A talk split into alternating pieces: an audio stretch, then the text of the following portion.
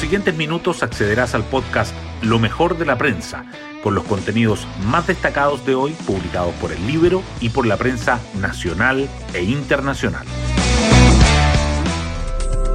Buenos días, soy Magdalena Olea y hoy martes 10 de mayo les contamos que mientras el gobierno sostiene reuniones con los senadores de diferentes partidos para dar cuerpo a un acuerdo nacional por la seguridad y avanzar en la reforma que crea el estado de excepción intermedio, la Convención Constitucional parece ir en sentido contrario.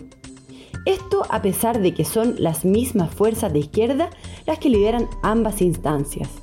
Así se vio ayer cuando el órgano constituyente eliminó el estado de emergencia, mientras que el Ejecutivo busca que las Fuerzas Armadas puedan resguardar las carreteras de la macrozona sur. Así se viven las últimas semanas clave de la convención. Las portadas del día. Los estados de excepción protagonizan los titulares principales, aunque referidos a informaciones distintas.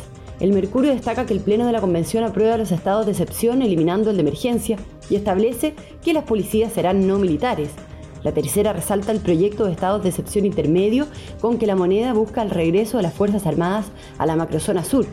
Respecto a este último tema, el Mercurio agrega que el subsecretario del Interior dice que nos dimos un plazo de 15 días para su tramitación. Las noticias económicas también sobresalen. El diario financiero titula que baja de la liquidez y el ritmo de las importaciones de bienes durables confirman una desaceleración de la economía. El Mercurio subraya que las exportaciones registran su menor crecimiento en 20 meses y que la tasa de créditos hipotecarios se frena tras un año al alza. La tercera remarca que el dólar continúa subiendo y bordea los 870 y que la confianza de los consumidores sigue pesimista en abril, aunque la percepción de la estabilidad está en nivel récord. El proceso constituyente sobresale en el Mercurio, que destaca que Comisión vota hoy la amnistía para los imputados y condenados por delitos del estallido y que la Convención inicia la recta final y pone en marcha tres comisiones cruciales. La tercera, por su parte, señala la maniobra para reponer las normas rechazadas en la Comisión de Sistemas de Justicia.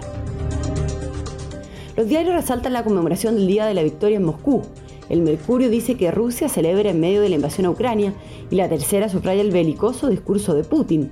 Además que Carabineros desaloja los accesos tomados en la planta de NAP Bio, Bio y que Colo Colo derrota 2-1 a Curicó y retoma la punta en solitario. Hoy destacamos de la prensa. El Pleno de la Convención aprueba los estados de excepción, eliminando el de emergencia, y las policías serán no militares. Convencionales votaron el último informe de la Comisión de Sistema Político relacionado con estos temas. La eliminación del estado de emergencia generó un intenso debate. La derecha criticó que se restrinja la participación de las Fuerzas Armadas en el apoyo de la comunidad, mientras que la izquierda pidió dejar atrás la doctrina de seguridad de la Guerra Fría. El subsecretario del Interior Manuel Monsalve, a cargo de las tratativas para sacar adelante la propuesta gubernamental de Estado intermedio, explica los detalles del renombrado Estado de Protección y Resguardo Constitucional.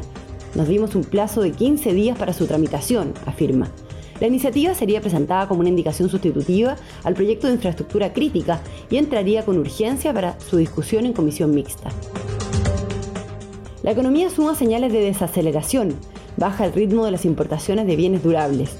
Las cifras del comercio exterior aportaron señales sobre la desaceleración que experimenta la economía chilena. Las compras de computadores y de televisiones cayeron, mientras que las de otros productos crecieron menos que en los meses previos. Las exportaciones, en tanto, notaron su menor dinamismo en 20 meses. El dólar bordea los 870 pesos y se acerca a su máximo histórico. Tras la corrección del viernes atribuida al aumento de la tasa de interés, ayer el tipo de cambio retomó la tendencia alcista impulsada por la caída del cobre y la fortaleza global de la moneda estadounidense. El billete verde cerró en máximos desde diciembre y se acercó al máximo histórico de 876. Y nos vamos con el postre del día. Chile verá un segundo eclipse con apenas dos semanas de diferencia. Este domingo podrá verse un eclipse lunar total que empezará a las 22.27 y se extenderá por más de dos horas. La plenitud de este evento astronómico, que ocurre solo dos semanas después de un eclipse solar, será a las 23.39.